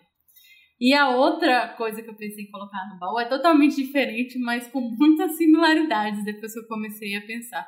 É o filme A Favorita, do Yorgos Lanthimos, que também tem a ver com poder político. E você tem aí também personagens que circulam em ser a vilã uma da outra, sabe? Todas as, as protagonistas do filme são mulheres que têm um lado vilão então você tá aí lidando com a coisa de que quem é vilã de quem, sabe? E quem que você acha menos vilã no final do filme. Eu acho que dá pra ter muita discussão, porque você sai do filme que às vezes com a preferida, às vezes odiando todas aquelas mulheres, enfim. É... É um filme que vale bastante a pena ser assistido. Fala muito sobre poder e sobre o que, que as pessoas estão dispostas a fazer por poder. Então, também vale super a pena. São essas as minhas duas opções. A Sharp Objects também acho que se quiser assistir vale também muito a pena, com a protagonista mulher, antagonizando aí com a própria mãe, que é uma mulher super poderosa. Então, tá aí mais uma terceira dica. Sharp, Sharp Objects tá na Netflix? Não. Eu acho que não. É na HBO. Na HBO? Tá. É, É, é, porque é, da, Ah, tá. é exclusivo HBO. Ah, tá, tô ligado. Ah, eu não conheço. Acho que eu É, eu vou... assisti por meios alternativos, mas super legais. né? Sim, inclusive a favorita vai ter que vai ter que usar Também meios alternativos, meios que ela, Alternativos. a não ser que Tem você pra queira- alugar no Google Play, se alguém quiser. É. É, eu vou trazer aqui dois filmes da que são com a atuação da Rosamund Pike, que pra mim é a vilã queridinha do momento. A Risla falou que ela ganhou o Globo de Ouro agora pela atuação dela no Eu Me Importo Muito. Como é que traduziu em português? Eu acho que é só Eu Me Importo. Eu Me Importo, é só né? Eu Me É. Importo. é. É, é, Eu Me Importo, que é. ah, eu vou falar primeiro do Eu Me Importo, que é o que saiu agora mais recente, tá na Netflix. É um filme que ela conta a cena com o Peter Dinklage, como outro. que ele é o outro antagonista, outro vilão do filme. São dois vilões fazendo coisas horríveis e no final é tudo horrível. E eu amei o filme. A, Cibele, a Cibele odiou, ela teve assim, não, não acredito. Mas eu acho que um filme que faz você odiar ele tanto assim também tem seu mérito. Então, mesmo se você odeia, se você amar, eu acho que, que vale a pena assistir. Que eu gostei de tudo menos do final. Mas eu- a atuação dela, eu, eu gostei muito desse filme. E outro filme com a Rosamund Pike também, que, que eu acho bem legal, é o Garota Exemplar. Eu confesso que eu fiquei muito tempo pra assistir esse filme, porque eu, eu imaginava que era outra coisa. Aí eu demorava, demorava, a Sibeli falava, não, assiste, é legal. E eu, não, não tava afim. Mas quando eu assisti, eu realmente achei, achei bem legal. Ele quebra um pouco... No começo ele quebra um pouco as expectativas, mas aí depois você cai de cabeça naquele mundo da, da menina e, e é, é bem interessante. O Garoto Exemplar tá... Deixa eu ver... Eu acho que ele tá na- no Telecine Play e no Amazon Prime. E o Eu Me Importo tá na Netflix. Você, Risla. Eita, eu vou. Eu vou trazer vários. Porque, É, é o seu como eu falei. Eu vou continuar sendo assim. Aí, bem, a minha primeira dica vai ser Killing Eve, que foi adaptado para TV pela maravilhosa, magnífica Phoebe Waller-Bridge, que é a mesma criadora de Fleabag. Então, ela é responsável por né, fazer esse, trazer para TV. Tem duas temporadas, tem, tem na Globoplay. Acabou já? A Ou ainda vai ter outra temporada? Eu não. Cara, Eu assisti só a é primeira. pior. Pois é, assim, não... é, são aquelas coisas que ficam um pouco no ar. assim, É. Não sabe se vai se não Mas o final da segunda Mas, não, enfim, não aquele final assim. A definitivo. primeira. Então, Tá bom, vai, continua. segura, né? Eu, eu só. Eu, na verdade, eu vou. é, eu acho que a, a explicação de Killing Eve são duas mulheres obcecadas. E é isso. Então, é interessantíssimo, são mulheres maravilhosas, é com a Sandra Oh. E ela tá fantástica, enfim. E é um filme muito interessante porque foca em duas mulheres, duas mulheres completamente diferentes uma da outra, que elas ficam obcecadas uma pela outra, assim. E aí tem outros meandros que são super interessantes. É, E aí, assim, pegando uh, na Netflix também tem Shira, né? A Shira, que é que foi adaptado pela Noelle Stevenson. E, e é assim, uma animação tem cinco temporadas, né? Já finalizou ano passado. A maioria da equipe técnica é de mulher. Então, é super importante, assim. E traz os personagens clássicos, assim, trazem as princesas do, da Shira, traz, tipo, o cavalo e tal, mas com uma roupagem assim completamente maravilhosa e interessantíssima, tipo, é realmente voltado para o público, tipo, crianças e pré-adolescentes ali, mas eu como uma grande assim, a pessoa que curte muito, mesmo essas animações, é, eu amei. Tem muitas nuances de vilã, entendeu? Então você vai percebendo uma vilã que fica vilã e aí que é, depois ela ela não é mais, e por que, que ela tá ali, e aí cada princesa tem, tem algo super diferente uma da outra, assim, enfim, é, é super interessante, é engraçadíssimo, assim, é para você às vezes bolar de rir, e muito fofo. Ah, e aí, assim, trazendo um pouco do que a Bárbara falou, né, da singularidade, da gente não pensar exatamente uma vilã, vilã, vilã, ou como que a gente constrói essas mulheres, por que, que a gente taxa de vilã, eu vou trazer é, dois, duas, duas indicações. Uma é o WandaVision, que está aí na Disney Plus, né, que está fazendo um maior sucesso, porque você tem uma construção de vilã muito interessante. E eu não vou falar nada, porque vai dar um spoiler muito terrível na história. Mas é interessante para você pensar essas nuances de como você constrói uma vilã e do porquê que ela é vista como uma pessoa má. E, e, enfim, de como lidar com assuntos extremamente difíceis, né, de perda, de, enfim, e outras questões super fundamentais e foge muito da, daquela forma do, do da cinemática, assim, do, da Marvel, né, do mundo da Marvel. É, a gente está acostumado com um monte de homens se batendo e etc. E aí você pega o WandaVision e, e faz uma, uma outra forma de contar uma história tendo uma super-heroína, que ela é do Avengers e tal, então é interessante. E aí o outro também, que segue um pouco nessa linha, é o The Last of Us Parte 2, porque você teve...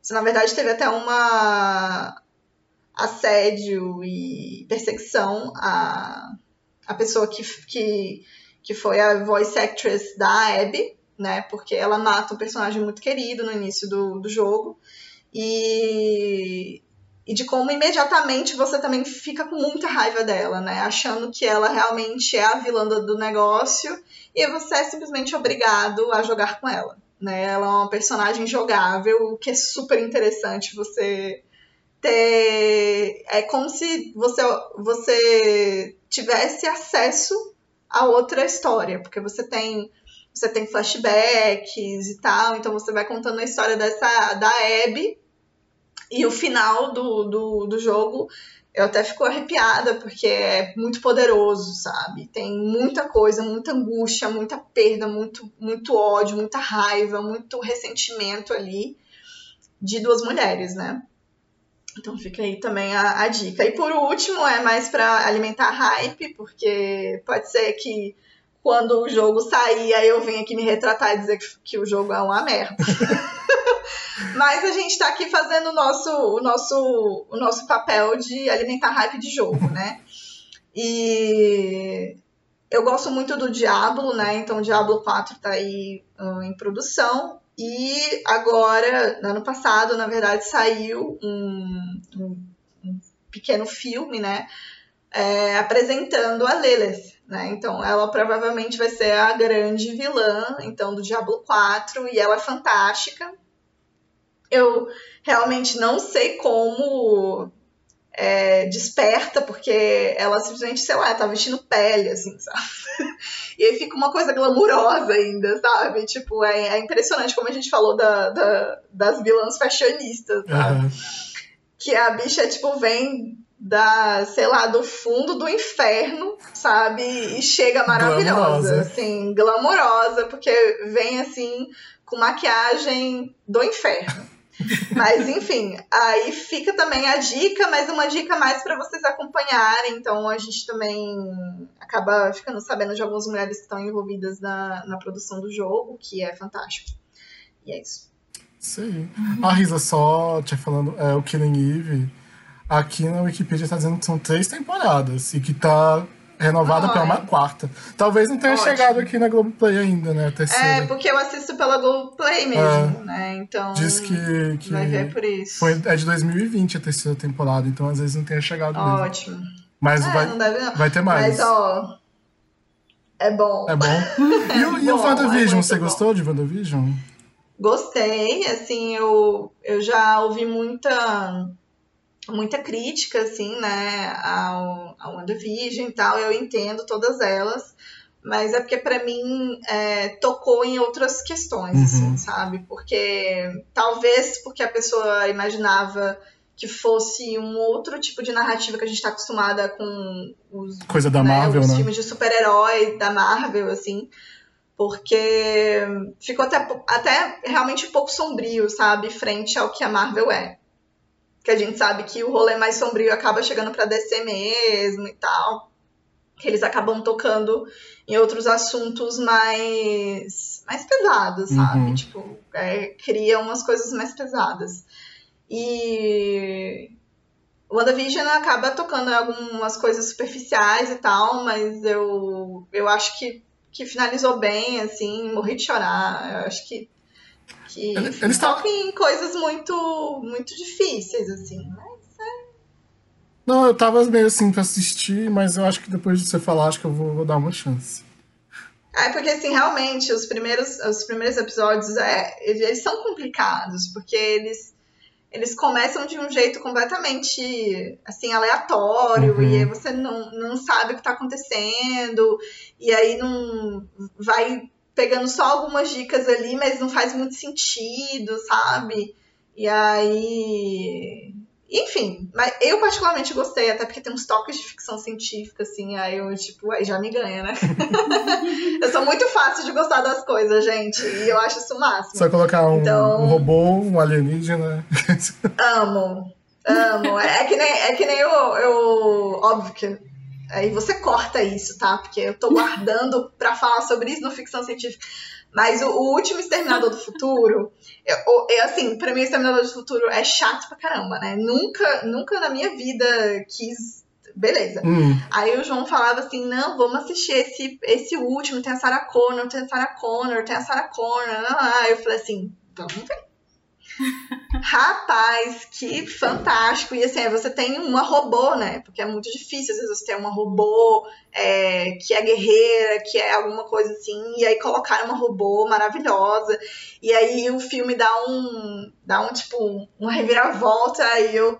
"Ah!" Eu, tipo, gritei, assim, tipo, caralho, eu não acredito que massa! Ah, Risa, aí, você falou tipo- muita coisa, eu não vou cortar mais. Se fosse só rapidinho, eu tinha cortado. Não! Mas siga aqui. Qual é o problema você cortar, cara? Ah! É só cortar exatamente, tipo, oito minutos. Você sei lá, quer vida que eu real. Risa, você quer vida real. Não. É sobre não, isso. O, o povo não vai querer ficar ouvindo tanto tempo assim, não. Isso era só um comentário sobre. sobre, enfim, as coisas que eu gosto. Mas é porque, às vezes, eu acho que eu realmente sou uma pessoa que acaba gostando das coisas assim mais fácil, né? Todo mundo enche o saco de, ah, isso aqui, roteiro bosta, direção não sei o quê. Eu falei, gente, mas você viu que legal? Aquele robô ali. Cara, robô. Mas você viu que massa, assim, ela falando lá e programando? Tipo, aí eu, eu- parece que, que eu esqueço o que tá acontecendo e aí foco numa coisa coadjuvante, aleatória, que não tem nada a ver com o plot do negócio. Mas, mas eu acho isso muito legal, cara. Isso me lembra aquela coisa, né? de começo- Mas isso me lembra muito, assim, uma coisa mais antiga, quando não tinha internet pra poder formar opinião, não tinha site agregador de crítica, não tinha essas coisas. Cara, eu comprava jogo às vezes do Mega Drive, comprava não, alugava, por causa da capa. A capa eu achava legal, eu levava pra casa pra jogar. Me desculpa, mas sabe quem sabe muito bem disso? A Netflix. A Netflix, ela faz a capa de acordo com o que você gosta. Então, a ideia é que você abra a Netflix e aí tem escolha pela capa. É. É assim que a gente fazia também. Não, eu cara, faço mas isso. eu tô com um problema muito grande com a Netflix. Tem uma coisa que tá me incomodando muito. Assistindo até esse filme que eu, que eu, que eu falei, do Eu Me Importo, é porque eu acho que assim, a gente chegou num ponto como. De novo, aquela minha, minha teoria da conspiração, né? Mas não é. Porque, tipo, a Netflix ela produz muita coisa pra você consumir. E ela produz sabendo aquilo que você quer consumir. Então, aquilo lá é uma coisa que, sim, eles não vão se arriscar. Não vão arriscar fazendo uma coisa completamente diferente. Porque se eu acho que o final, por exemplo, do, do Eu Me Importo Muito fosse outro, qualquer final que seja, se fosse diferente, eu acho que as pessoas não iam gostar tanto, porque eu, eu vejo pela Cibele, porque a reação que ela teve com o filme, assim, que o filme é, é péssimo, as pessoas são horríveis. Então eu acho que no final você fica meio que querendo que eles sejam punidos por aquilo, por ser horrível. E aí eles vão lá e pá, pune, entendeu? Mas eu acho que se fosse, se tivesse mais liberdade para um diretor, para um roteirista fazer aquela parada assim, assim, ah, é todo mundo ruim mesmo, cara. Foda-se. Eu acho que eles teriam, fariam outra coisa. E eu fico vendo isso muito nas obras produzidas pela Netflix, pela Disney Plus. Eu acho que elas são muito tame, sabe? Muito é, domadas. Eu não sei como traduzir.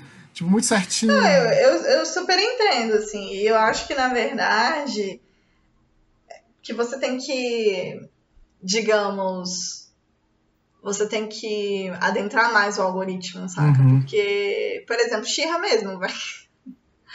Aí Xirra, você olha e fala assim, que porra de parada gay é essa, velho? Porque é uma coisa, assim, bizarra, sabe? E, e tá lá, entendeu? Sim. Foram cinco temporadas, é original Netflix, entendeu? E aí você.